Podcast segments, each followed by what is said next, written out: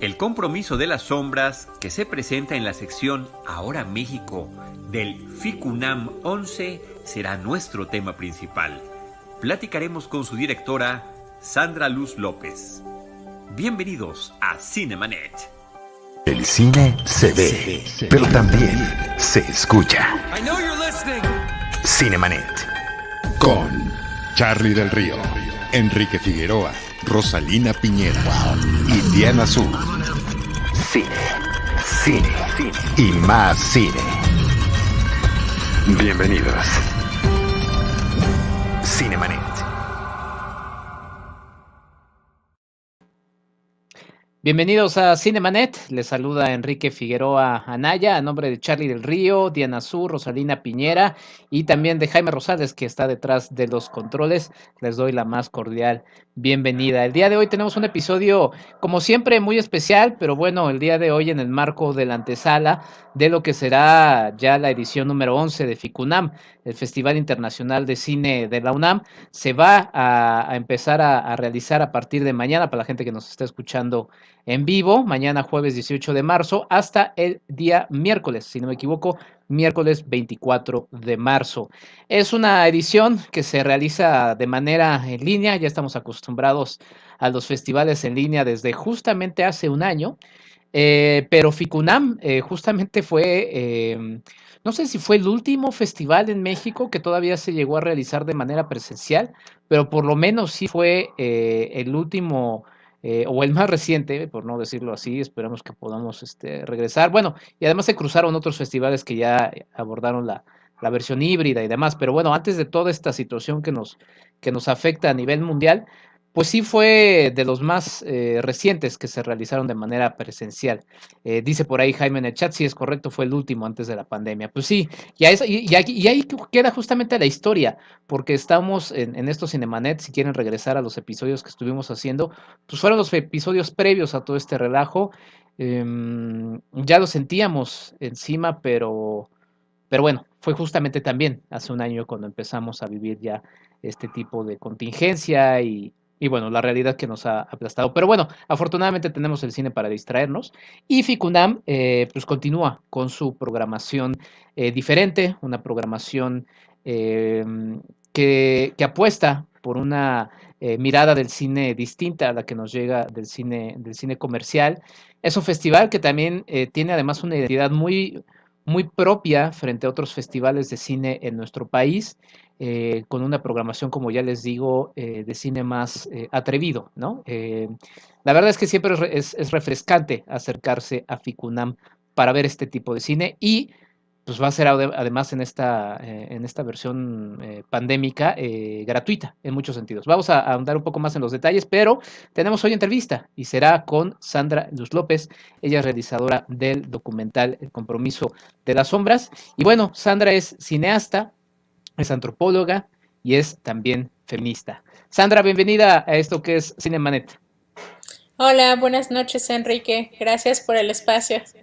Muchas gracias a ti por estar acá, Sandra, eh, en un tema que se enmarca pues muy bien en, todo lo que hemos estado viviendo en estos días en marzo, ¿no? Con el eh, reciente marco del Día Internacional de la mujer también se inserta en otro asunto que, y lo voy a remitir también a este universo de los podcasts que he estado, que he estado creando últimamente. En mi podcast, Enrique Figueroa MX, que los invito que también lo escuchen, hablé del tema de la afrodescendencia, ¿no? Eh, hace, unos, hace unas semanas justamente también se, se conmemoró eh, el asesinato de eh, Vicente. Eh, muchas gracias Gracias a compartir el sitio Enrique Figueroa MX, ahí pueden checar todo lo que estoy haciendo, enriquefigueroa.mx. Pero bueno, se conmemoró el de Vicente Guerrero, eh, un afro habló de José María Morelos también como un afrodescendiente. Y a partir de ahí también ha habido una reflexión eh, histórica. Esta, esta raíz que, que luego pues, no se ha mencionado mucho eh, y es una raíz muy rica. Bueno, todo esto lo menciono porque, eh, Sandra, todo esto lo incluyes de alguna manera en el compromiso eh, de las sombras. antes que nada, cuéntame cómo es que te acercas al, al cine, cómo es que con este bagaje que ya mencioné, bueno, eres cineasta obviamente, pero la, la antropología también, ¿cómo es que te vas acercando este, a este mundo del cine, Sandra? Bueno, Sí, yo soy de la ciudad de Oaxaca, nací en Oaxaca y desde la prepa apliqué a, bueno, saliendo de la prepa, apliqué al CCC y al CUEC eh, y no, pues no quedé en esa ocasión. Eh, después eh, negociando con mi padre y mi madre para poder a la Ciudad de México, fue, fue que yo llegué a la ENA enfocada en la antropología visual que era como lo principal eh, o el camino que yo elegí ahí en, la ENA. Pero el cine, digamos que ya estaba en, de mi interés desde, desde la adolescencia. Y cuando, cuando termino la ENA, es que vuelvo a hacer el examen al CCC y es ahí donde, donde ahora sí logro quedar en la escuela y el CCC fue una experiencia, bueno, la ENA y el CCC fue una experiencia muy, muy rica, pero justo el cine o la necesidad de la conciencia de, lo que implica una película y, el interés que en mí despierta el cine documental tiene que ver con la experiencia previa como antropóloga, eh, porque fue así que conocí la Costa Chica haciendo una tarea de etnografía fue que yo llegué al pueblo de San Nicolás Tolentino, que es donde he hecho mis películas y donde seguiré haciendo cine. Y, fue así un poco el, camino del cine, que tiene que ver principalmente con la memoria, ¿no? con poder capturar eh, la memoria viva de, en este caso, de pueblos afrodescendientes que, que, están muy ligados y yo creo que la oralidad o la historia oral que existe en las comunidades afrodescendientes, pues hay un poder eh, muy grande en, ese, en esa historia oral y creo que el cine es un gran dispositivo narrativo para, pues para poder capturarla.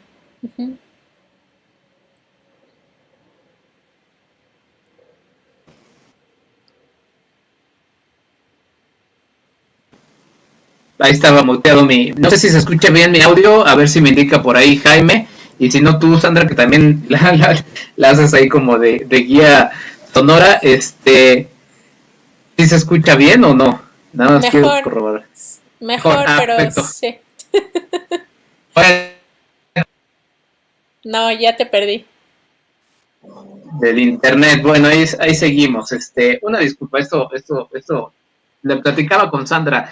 A veces está la, bondad de, de, poder tener este eh, esta dinámica de poder grabar porque no tenemos que trasladarnos a los lugares de entrevistas, pero bueno, a veces nos, enfrentamos a este tipo de situaciones. Pero bueno, otra vez, regresando, Sandra, eh, tú lo sabes, pero bueno, yo, soy de, profesión historiador y justamente cuando vi tu, trabajo, eh, pensé justamente en eso, en cómo, sí, el cine finalmente también nos sirve como un medio para documentar, ¿no? Y finalmente esto es un testigo que te servirá como fuente, como, como, una memoria de esta, eh, esta eh, situación en específico. Em, perdón, es que me están aquí dando indicaciones de producción. Pero, este, cuéntame, entonces, tú eh, sientes en esta zona santa, pero, pero ¿cómo vas seleccionando exactamente qué, historias te vas este, adentrando? Y finalmente nos metemos en un, en un entraremos un poquito más de lleno en lo que cuentas en el compromiso de las obras o lo que retratas, lo que, lo que guardas en memoria, pero ¿cómo vas descubriendo esta historia en particular? Sí, eh, bueno, yo llegué a, a, este pueblo, a San Nicolás Tolentino Guerrero, en el 2005, y ahí fue que conocí a, a una mujer que se llamó Catalina Noyola Bruno. Eh, Doña Cata o Mamá Cata, como, como le suelo decir, eh, murió en el 2007. Yo desarrollé una tesis antropológica sobre, sobre ella, en específico sobre el son de Artesa o fandango de Artesa, música tradicional de la zona. Y en el 2007 que muere Doña Cata es cuando yo conozco a Lisbeth, porque Lisbeth es la encargada de, enterrar a los muertos en, en, el pueblo de San Nicolás. Yo conozco a Lisbeth en un acercamiento pues pues yo estaba muy triste en ese momento cuando murió doña Cata y Lisbeth llegó a consolarme. Entonces fue así como la conozco, cuando la oigo rezar, cuando la oigo cantar y cuando vivo esa experiencia de manera personal con los rituales, pues me parece muy entrañable y único todo lo que estaba viviendo. Y desde esa vez que, la conocí me pareció una persona, no más que personaje, una persona eh, sumamente compleja, profunda, interesante. Y en el 2014, ya como estudiante de cine, yo regreso a la Costa Chica a hacer mi tesis documental y Artemio y Coco vienen a nuestro encuentro y resulta ser que Artemio es el bisnieto de Doña Cata. Y, entonces en el 2016, que muere mi padre, es cuando yo siento la necesidad de contar o de acercarme a, todo este tema que tiene que ver con las despedidas, con las ausencias, con la muerte, de, desde el lugar o desde este universo cinematográfico que es San Nicolás Tolentino y guiada por Lisbeth ¿no? como personaje principal. Entonces, realmente Doña Cata es como la, la, portadora, la iniciadora de, todas estas historias. Y, y la muerte de mi padre es la motivación principal por la que yo hice esta película. Sí, el, documental va retratando muchas cosas porque vas comenzando eh, justamente mostrándonos esa, esa despedida, ¿no? A lo largo de toda la, la, película, el documental, nos vamos encontrando con todo el ritual que, que, compone esta, esta despedida, pero nos encontramos con algunos detalles muy particulares, ¿no? Por ejemplo, la despedida inicia con el cuerpo presente del difunto en el suelo, ¿no? Y tardamos ahí en encontrarnos un poquito con la, con la presencia eh, visual de Lisbeth, porque sí la estamos escuchando, ya después iremos viendo más de ella. Pero, pero bueno, vamos a empezar justamente por, por esto, o sea, no, un, un, aspecto muy de la, de la localidad que justamente nos, nos, nos, nos enriquece en, pues en este aspecto tan complejo de cómo en esta localidad se hicieron de su propia forma de, despedida y eso ya por, sí mismo es una, es una riqueza que como antropóloga lo, lo captas y lo buscas este, guardar como, testigo, como memoria. Sí, sí, a mí me parece un ritual eh, entrañable, único. Yo que crecí en Oaxaca, pues sí tiene similitudes, principalmente en la cuestión católica, en el novenario. Yo creo que en el país, ¿no? E, esas similitudes están. Pero justo eh, todos estos procesos, lo del tabique, lo de amarrar los pies al difunto, tiene pues estos eh, como pequeños rituales dentro del ritual que sí nunca, nunca antes había visto. Y la presencia de la música y la presencia de los cantos durante esos nueve días también es, pues sí es muy especial y, estos cantos en latín que también hacen, o sea, a nivel antropológico, pues sí puede haber como mucha, mucha lectura, pero justo la apuesta siempre fue poder hacer una película atmosférica, sensorial, que nos permita trasladarnos a, ese lugar, a ese ritual, eh, por una hora y media. y, creo que, bueno, yo estoy muy contenta con el resultado del trabajo pero sí, ¿no? Lucrecia Gutiérrez con toda la edición me decía, bueno, ¿qué vamos a hacer con tantos rezos? Todo el tiempo están rezando aquí. y, la estructura desde el principio o, la guía eh, narrativa siempre fue el ritual, siempre fueron los nueve días. Al final en edición eh, no están tan marcados los nueve días, pero sí hay, sí está el inicio y el final del ritual que tiene que ver mucho con, con el atardecer y con el amanecer, que, que ahí son muy, en la Costa Chica son muy estrictos con esos horarios. Eh, las personas se entierran al atardecer y se va a dejar la cruz, que es el levante sombra, lo último que se hace en el ritual, al amanecer. Esa siempre fue, fue la guía y, a nivel narrativo me parece que, que Lucrecia eh, pues hizo una composición muy, muy bella, muy atmosférica, que era lo que yo quería. Sí, sí, porque en el camino, exacto, o sea, pareciera que nos vamos encontrando con diversos este, eh, funerales, ¿no? Porque además cambia por ahí eh, los, las locaciones, por así decirlo, pero después sí vamos justamente encontrándonos, sí, estamos presentes eh, con el novenario, ¿no?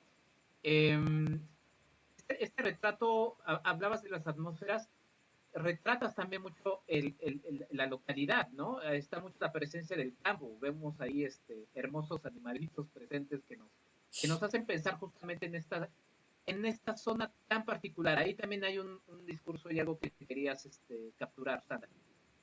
Claro, eh, para mí las personas que se dedican a este trabajo, yo creo que no solo en la Costa Chica, sino las personas que se dedican a enterrar a los muertos de una comunidad, tienen un nivel de entendimiento y de relación muy profunda con la naturaleza.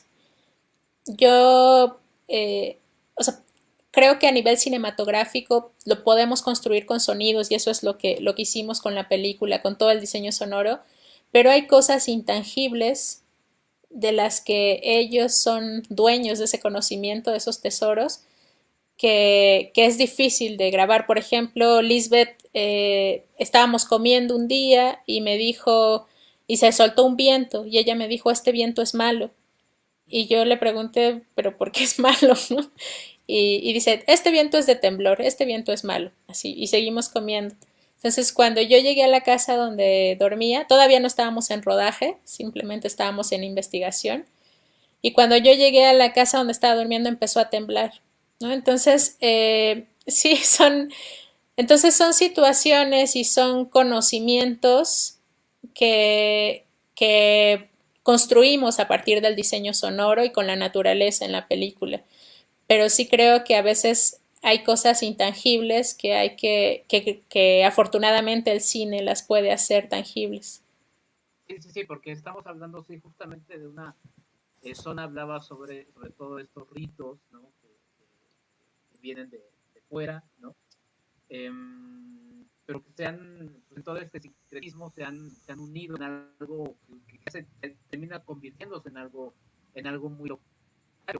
El juntar la, la propia localidad, eh, estos elementos naturales nos hablan de que finalmente todo tiene un mismo origen, ¿no? Que es las cosas vivas que están ahí eh, presentes, ¿no? Esto que, que, que como eso finalmente eh, lo vives, ¿no? Y termina siendo algo que, que termina siendo muy importante porque, pues sí, por más escéptico que uno sea, y, igual este, me sale lo, este, el asunto personal de repente se va encontrando con estas cosas y dice, pues, ahí hay, hay, hay, hay, algo presente que, era importante este, destacarlo y que lo vemos justamente como guía al y, y, vamos a hablar de la guía de esta de, este, de todo este ritual, ¿no? Y, y es una fuerza eh, presencial, pues, fuerte, ¿no? Ya como imagen, como figura es fuerte, pero también porque tiene una autoridad, ¿no? Finalmente, y la inclusive ahí veniendo a, sobre todo los hombres, ¿no? Los más este, rejegos ahí que luego dicen, no, que, que, te quites el sombrero, ¿no? Eh, eh, ¿cómo, cómo, fue este la, la, la, filmación de estos de esos momentos eh, estabas ahí? Eh, pues fueron momentos muy complejos de, grabar porque los funerales son momentos muy íntimos, experiencias muy íntimas y de alguna forma nosotras, Isis Puentes, Sonivista y yo que estábamos ahí, pues no conocíamos a la familia, no conocíamos al difunto, entonces fue, fue muy delicado, pero creo que el que Lisbeth nos abrazara, el que Lisbeth nos integrara como parte de su equipo, en esa comunidad no hay, no hay ambulancias, no hay este, funerarias, no hay curas, ¿no? Entonces Lisbeth es la autoridad eh, de, esas, de, esa comunidad y el llegar con ella y que Lisbeth nos presentara a los familiares y nos introdujera, ayudó mucho para que pudiéramos eh, empezar a grabar esas ceremonias. También hablar mucho de, por qué estábamos haciendo esta película y el por qué es porque creo que las despedidas, no, tengo la certeza de que las despedidas que se hacen en esa comunidad son únicas.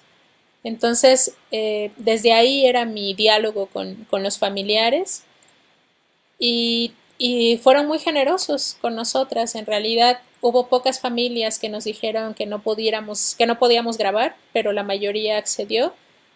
Y, tratábamos de ser lo más compactas posibles pero obviamente tampoco nuestra intención es ser invisibles, ¿no? Nuestra intención es, o sea, yo estoy aquí porque tú estás aquí. Y, es un diálogo también, hay una convivencia con, el otro, con la cámara. Y, hay miradas a cámara que me gustan mucho en los momentos mucho más eh, sensibles, por así decirlo. Y, y yo creo que fue porque estábamos abrazadas por Lisbeth, sin duda, que, se nos permitió todo eso. Y bueno, aparte del trabajo que llevo 15 años eh, visitando la comunidad y, pues proyect, o sea, devolviendo la mirada, le digo yo, ¿no? Devolver eh, el trabajo y, regalárselos a, la comunidad, que al final con ellos es que se hace la película. Claro, y, bueno, otra vez este, la figura de, de Lisbeth termina siendo muy interesante porque sí, como dices, en esta comunidad no hay, no hay curas, pero además también es una mujer trans, ¿no? Entonces, eh, termina siendo muy interesante porque, pues sí, justamente termina liderando una ceremonia eh, con, con, raíces este, católicas, ¿no? Eh, en una comunidad que podría pensarse más tradicional o conservadora en algunos sentidos, pero finalmente ella es la líder y nadie se le mete en el camino. En algún momento vemos por ahí a un grupo de jóvenes eh, cuando están este, en una de las procesiones fuera de, de, alguna de las casas y sí vemos que medio le comentan algo y como que no le da mucha importancia, no, no, no, no, no, logramos distinguir exactamente qué es lo que le dicen, pero sabemos, sabemos que quizá le están diciendo algo, pero fuera de eso, todos se cuadran a, a, a Lisbeth. Entonces es muy interesante justamente encontrarse con esta eh, con esta mujer que, termina teniendo una, una, fuerza y una autoridad muy, muy interesante, ¿no? Y, y, es, y, es, muy cuidadosa en, en, todos los detalles, ¿no? Oye, búscate los, los ladrillos rojos, si los tienes, oye, falta, y se pone ahí a, contar, ¿no? Y dice, a ver, dos, tres. O sea, es muy cuidadosa en su, en su trabajo y, y por eso se ha ganado el respeto y cariño de la, de la comunidad, ¿no? A la que abraza también. Sí, sí, este oficio o sí, este trabajo en San Nicolás ha sido tradicionalmente por mujeres, ¿no? Hecho por mujeres. Y, y Elida, que, también sale en la película, eh, Elida Hernández, es la maestra de Lisbeth.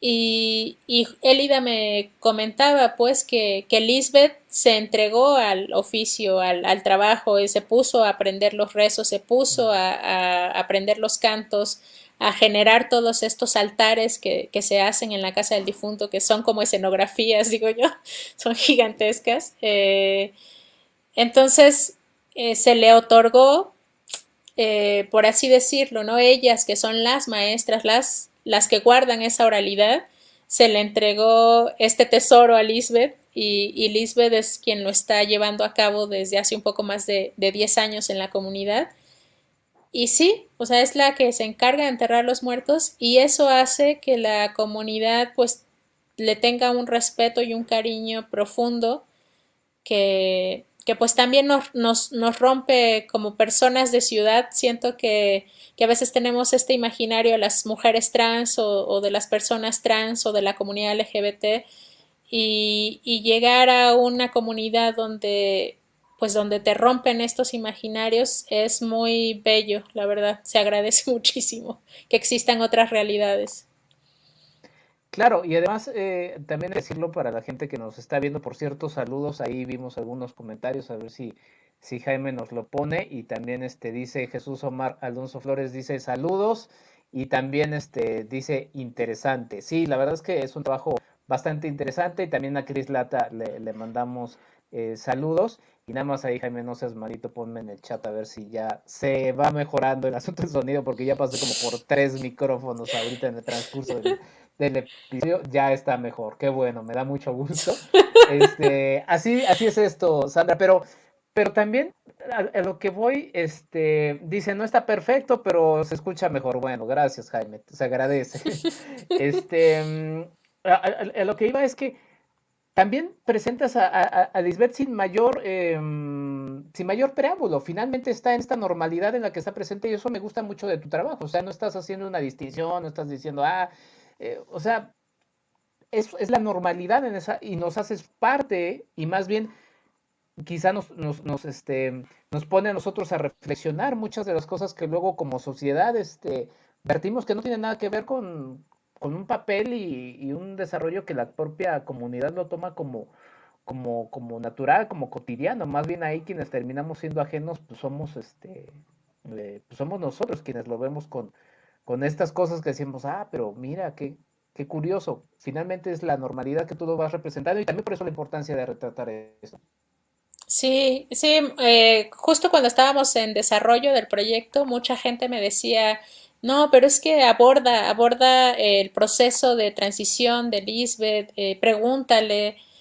Y, y, yo les decía, pero es que yo siempre la he visto como Lisbeth, nunca, o sea, como que nunca me cuestioné, ¿no? O sea, ¿qué, qué onda con el camino? Y, más bien es, Lisbeth es, Lisbeth, y así la conocí y, y nunca me interesó pues esa otra película, que sí podría ser, pero, pero no es la que me interesaba.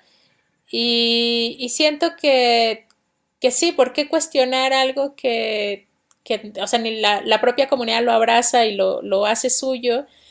Como, ¿por qué meter ruido en eso? No, no es necesario. Y, sí, justo eh, he revisado otras películas que también hablan sobre personajes trans y me parece que es un punto de vista eh, que no sea, sí que es, es, poco usual, digámoslo así, ¿no? Como asumir ya eh, eh, Lisbeth es Lisbeth y, es enfocarnos en su trabajo, en lo que hace. Pero, pero es que eso está bueno y creo que ese es un plus muy interesante de tu trabajo, Sandra, porque, pues sí, justamente, o sea, eh, digo, como dices, podría haber sido otra película, ¿no? Eh, no, no, no, no, dejaría de ser este, interesante, pero es como si a cualquier otro de los otros este, eh, retratos que estás ahí presentándonos, pues igual les hubieras dicho, ¿por qué es hombre? Bueno, pues porque nació así, o sea, no haces esas preguntas, ¿no? O sea, ¿por qué en esta particularidad? Sí, entiendo y, y, creo que es un trabajo muy interesante. Ahora, em, ¿Cuántas horas finalmente terminaste grabando, Sandra? Porque me decías que, tu editora te decía, bueno, ¿y qué vamos a hacer con tanto, con tanto rezo, no? ¿Y, cuántas horas se terminaron haciendo? Eh, tú te metiste también en esa labor, fuiste, fuiste viendo, me dijiste mucho que también el trabajo, y sí es cierto, el trabajo de las, de las miradas termina siendo fundamental, eso, eso quizá fue también un criterio, pero ¿Cuántas horas y cómo, cómo te pusiste finalmente con todo ese rompecabezas? Porque es muy divertido y también como antropólogo, imagino, este, estar grabando y grabando y grabando, pero ya después cuando te sientas en la edición dices, chin, ¿por qué no?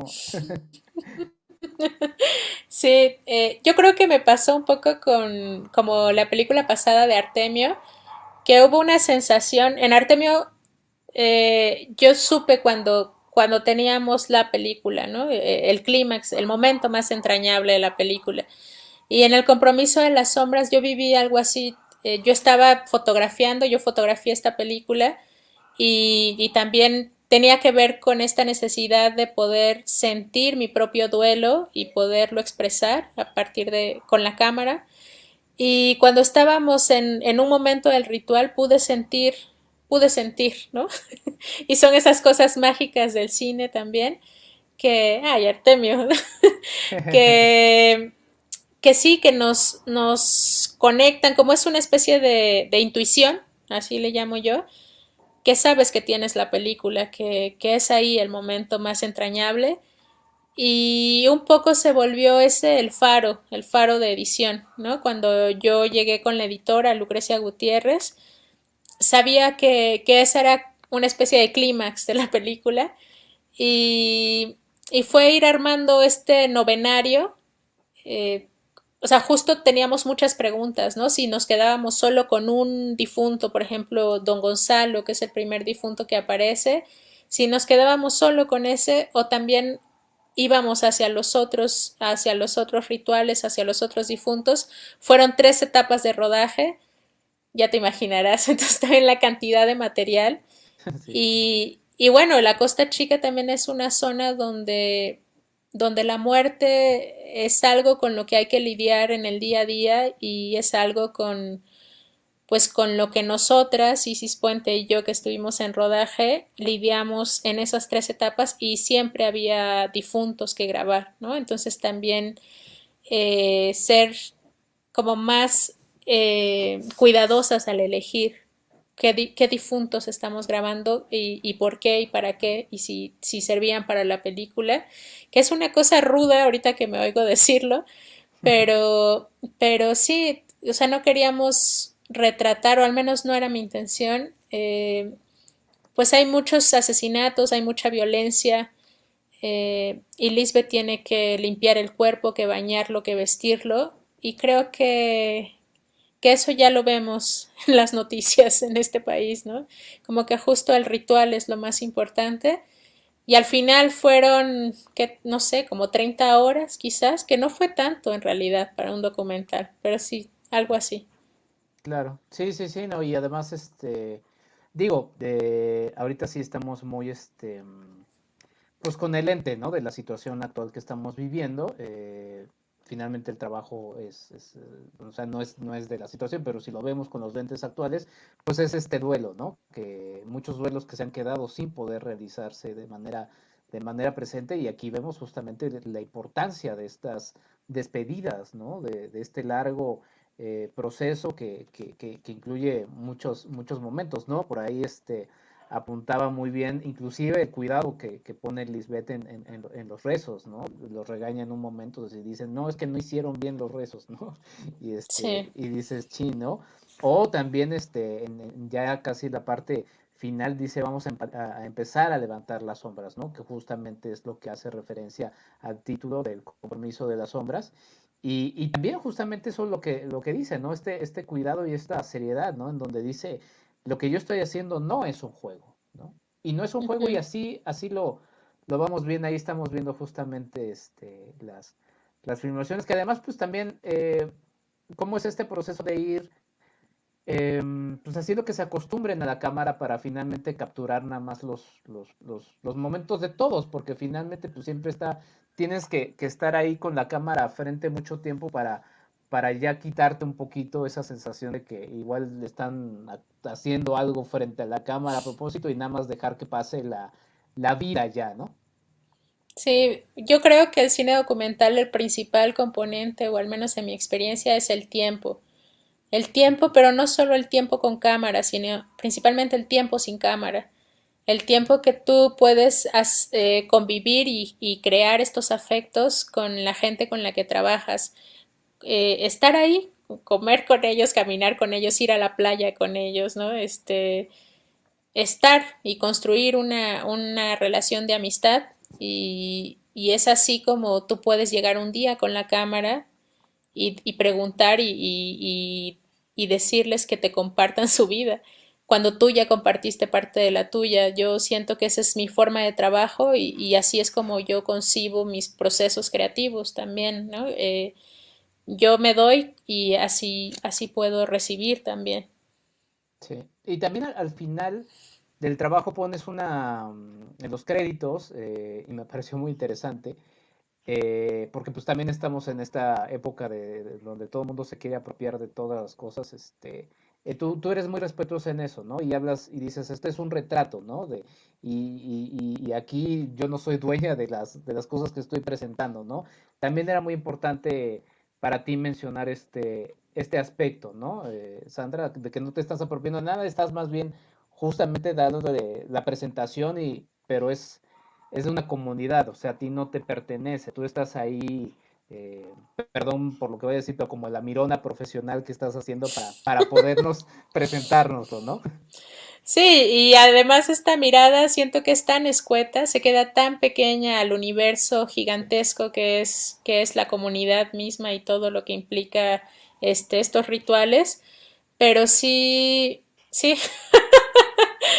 Sí, es un poco eso, apenas asomarse a una ventanita. Y lo que mencionas tiene que ver con la música principalmente. O sea, toda esta música, yo le preguntaba a Jesús Rojas, el, el, el director de la banda Rojas, que es que, quien acompaña la mayoría de los, de los rituales que vemos en, en, la película, ¿cómo se llama esta pieza? ¿Cómo se llama este son? ¿Cómo, cómo se llama esto?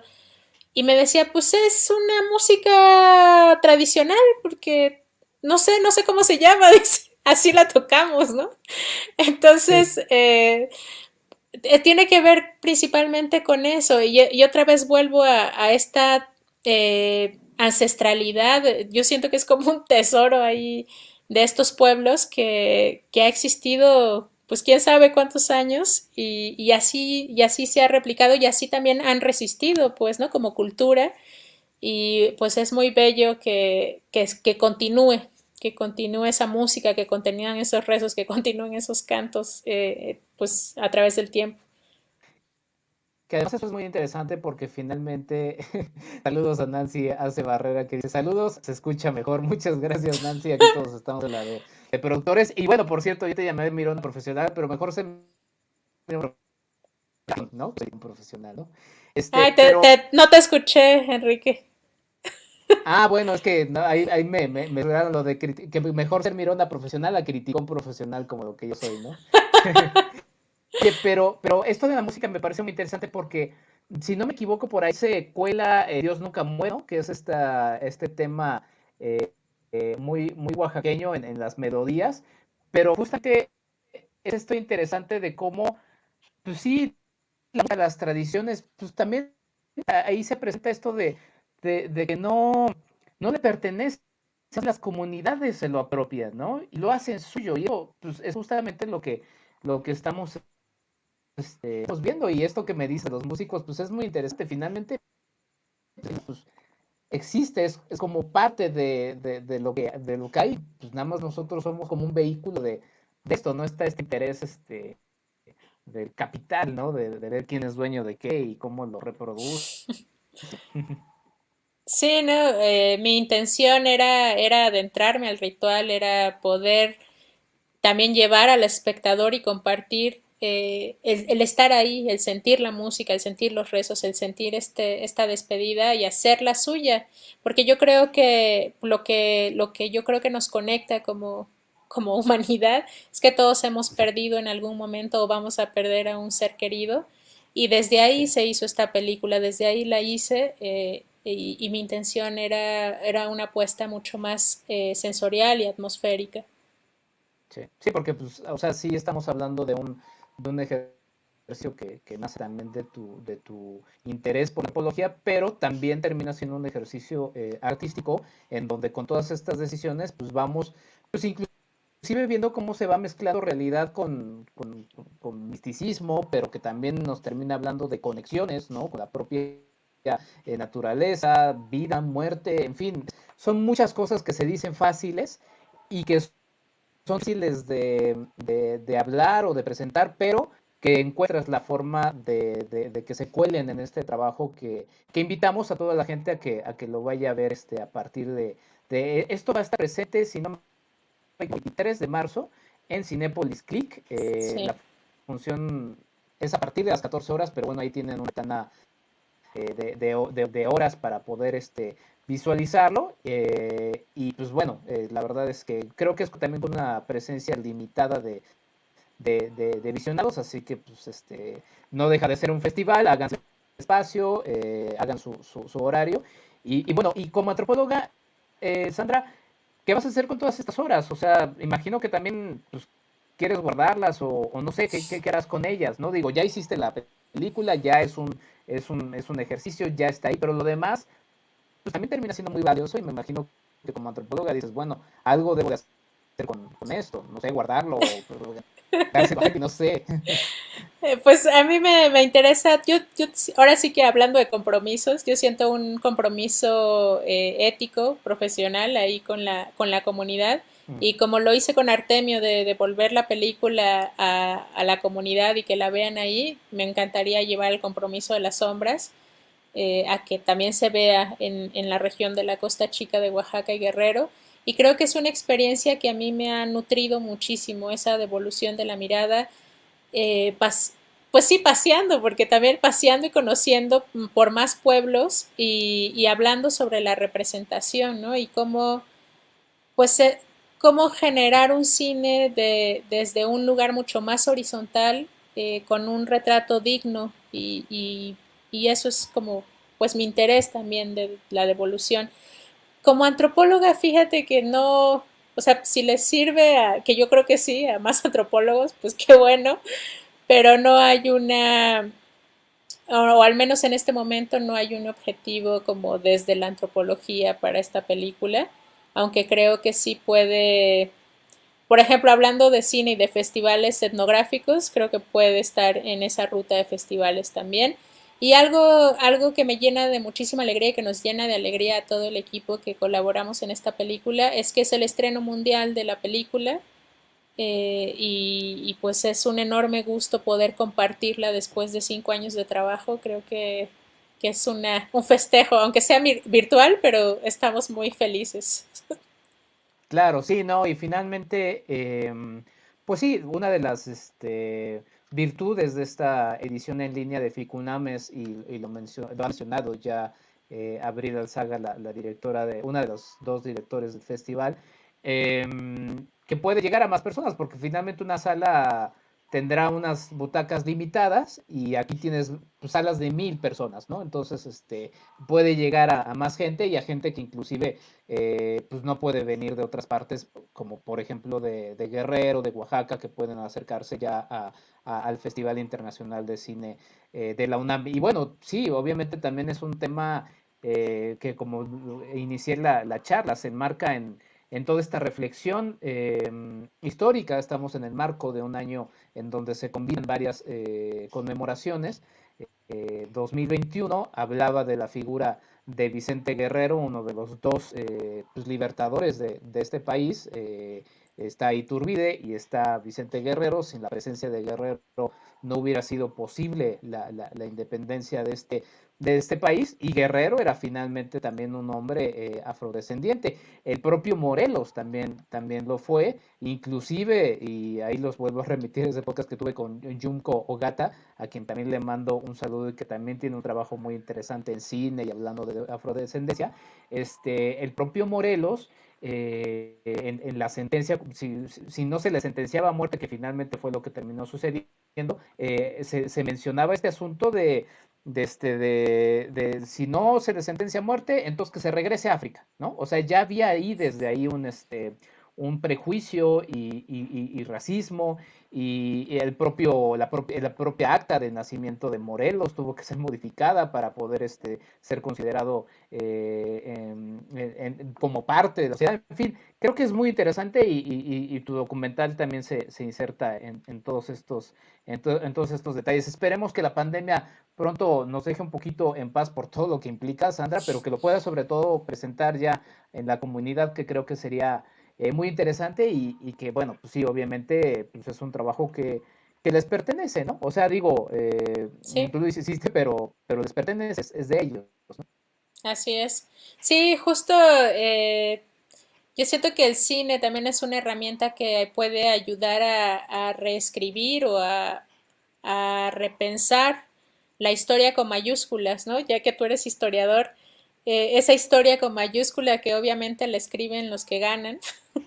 Y, y, se ha invisibilizado a, a, estos pueblos afrodescendientes que son parte de nuestro país desde hace mucho. Bueno, es otro tema, lo de nación también es otra cosa, Pero, pero sí creo que, que el cine puede al menos para mí es, es, ganancia ya cuando una persona me dice, es que eso es México, ¿en serio eso es México? Y yo, claro que es México, y es Guerrero, y es Oaxaca, ¿no? Entonces creo que al menos ese primer pasito eh, para mí es, es, importante también darlo, ¿no? Que la gente sepa que, que, en este país hay personas afrodescendientes o afromexicanas, como ahora se, se les nombra. Sí, exactamente, porque también, este, sí, pues igual, los vuelvo a remitir ese. De hecho, eh, ahí hice mención de un libro, no me acuerdo exactamente, pero salió un, un libro muy interesante em, que lo fomentó, si no me equivoco, una institución del gobierno. Ahí, ahí está en ese podcast, de, de la afrodescendencia, y se menciona toda la, pues la riqueza y, y, sí, justamente estos localismos que también, ¿no? Están los afropanameños, los afromexicanos, los afrocolombianos, porque también se hablaba de los afroamericanos, pero pues bueno, finalmente afroamericanos vendrían siendo todos los que, los que ocupan el territorio americano. En fin, un tema muy interesante y, y, que sí, pues en, esta historia eh, en H que, que, que, justamente sirve para, para construir una nación, una nación-estado y justamente pues ahí entramos en todas estas contradicciones que sí, yo estoy también de acuerdísimo. Eh, por ahí pone Jaime Rosales, viaje por la invisibilidad de los afroamericanos. No me acuerdo, mexicanos, no me acuerdo exactamente, Jaime, pero mejor que escuchen el podcast que hice ahí en Enrique Figueroa X. Y ahí se escucha esa charla que tuve con Yum Kogata y donde justamente hablé de estos aspectos. Eh, Sandra, em, pues la verdad es que la invitación es a que, a que vean tu, tu trabajo.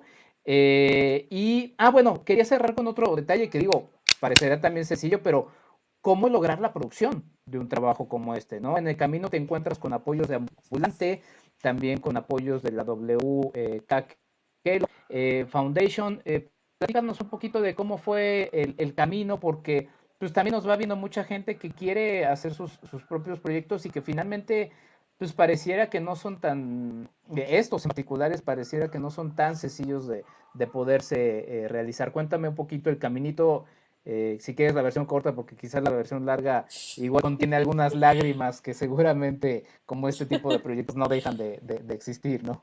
Sí, yo creo que el cine documental son procesos largos o, largos, depende de la perspectiva. Eh, yo con treinta y tantos años digo, no, pues eh, solo he hecho dos películas en 15 años, no sé, creo que son, son procesos largos, ¿no? Pero a lo mejor no.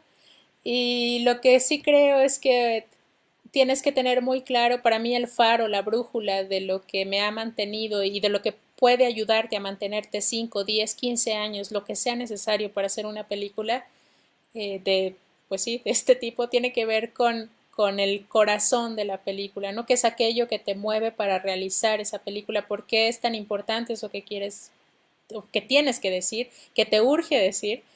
Y tiene que ver también, o, o desde mi experiencia, con o sea, mi vida, si es como, se me va la vida en ello, pues, ¿no? Es una profunda pasión por eso que, que, quiero contar, que estoy haciendo.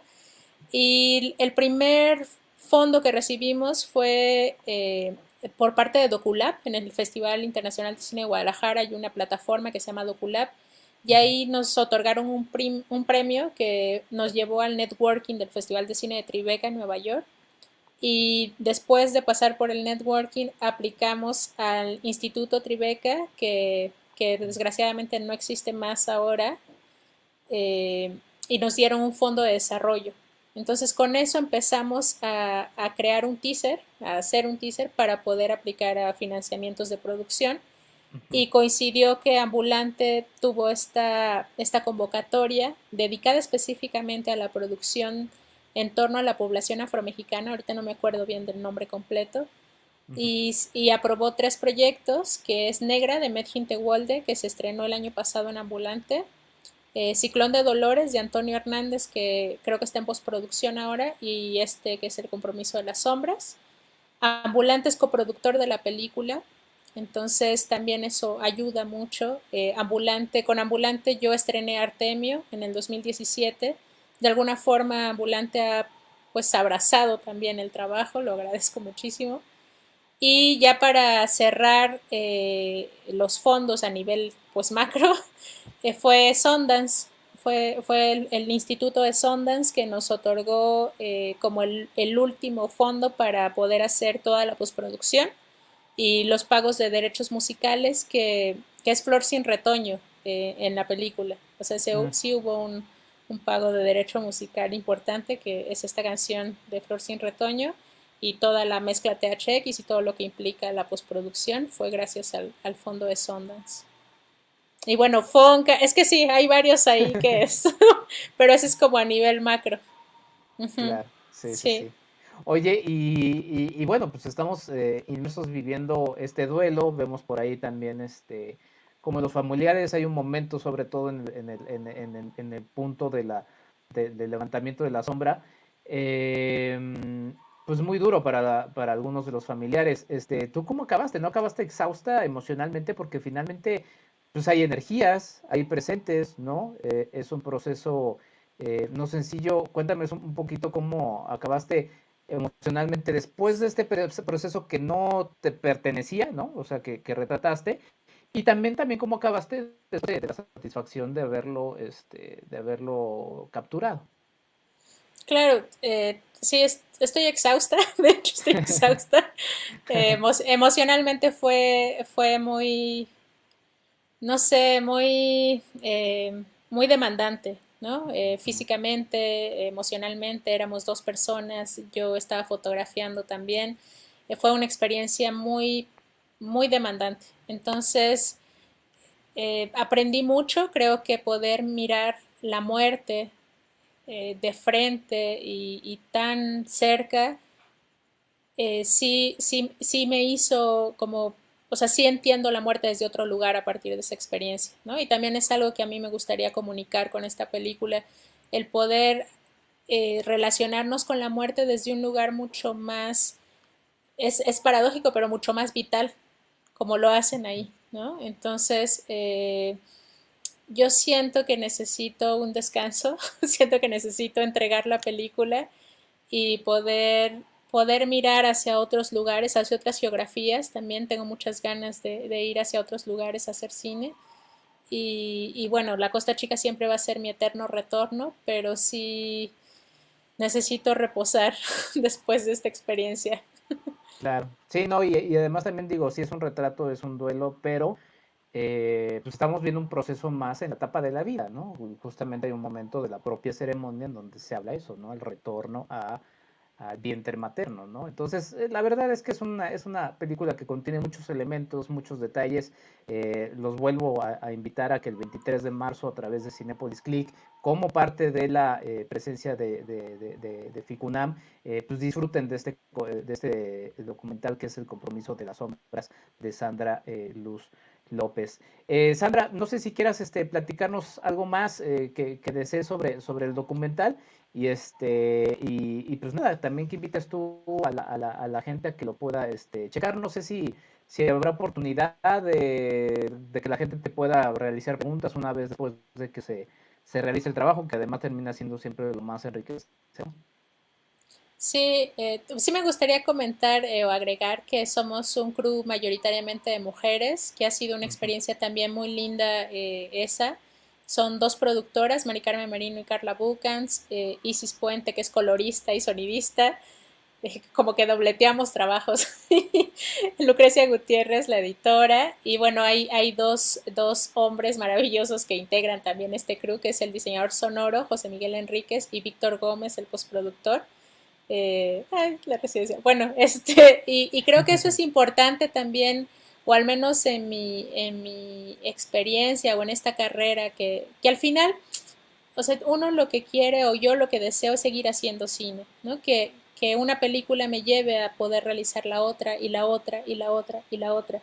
Al final creo que de eso se trata y justo los, los lazos de, lo, de trabajo que he estado construyendo en, estos, en estas dos experiencias, Artemio y el compromiso, pues me han hecho poner en, conciencia y también como una decisión política, eh, poder también trabajar con más mujeres, eh, pensar más sonidistas, pensar más productoras, pensar más fotógrafas y desde ahí también generar eh, estos lazos de visibilidad ¿no? dentro del gremio que me parece importantes también. Y, bueno, respecto a, al QA o a las preguntas, eh, va a haber una, un espacio a las 7 de la noche por parte de FICUNAM mm. eh, para, para, estas preguntas y respuestas y, estamos queriendo organizar desde otras plataformas eh, también, ¿no? durante la proyección de la película en FICUNAM, más, más sesiones para poder justo charlar con el público, que yo creo que, que es lo más bello de cuando entregas una película que el espectador pueda hacer la suya y, ya, ya no pertenece más, ¿no? O sea, sí, sí, está ahí, está, se va a quedar, pero, pero pues es, es que ellos también, ellos y ellas se apropian de, esa película. Sí, sí, sin duda.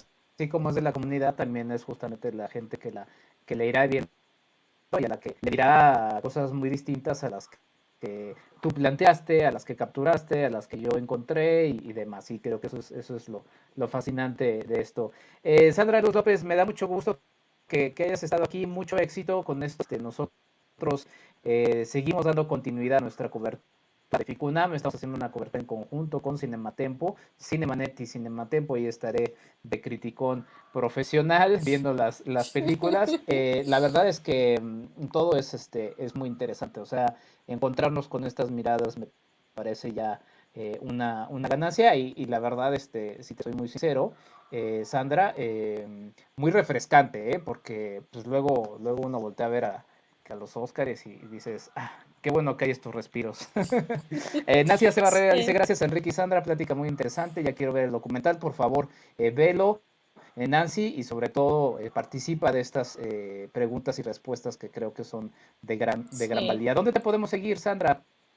Eh, mis redes sociales eh, son arroba luz de Oaxaca en todas mis Twitter, Instagram y todo eso. Y también invitar a que sigan a El Compromiso Doc, que también está en todas las redes sociales y ahí vamos a estar eh, pues anunciando ¿no? Los, las actividades que tendremos dentro de FICUNAM y también fuera de. pero eso, invitar, no solo a que vean el compromiso, yo invitaría al público a que vea FICUNAM, que justo es una mirada muy muy particular, ¿no? Una curaduría muy especial, muy refrescante eh, y se agradece también muchísimo. Sí, sí, sin duda, y, en esta reflexión que hacías de, hacer partícipes a, las mujeres en, tu, en tus equipos y demás, pues necesitamos escuchar más voces, ¿no? Eh, y eso también es lo, interesante para, abrirnos y conocer estas, estas historias, ¿no?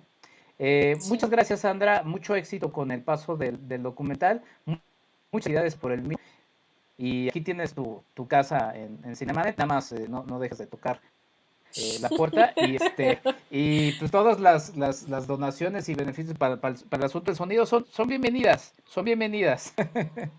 gracias, Sandra. Sí, muchas gracias. Gracias a todos. Buenas noches. Buenas noches. Pues bueno, yo me despido otra vez a nombre de Charlie del Río, eh, Diana Su y Rosalina Piñera. Obviamente, a nombre también de Jaime Rosales, que, que, como ya eh, vio Sandra, está en toda esta foto con su crew, nos pareció muy sorpresiva.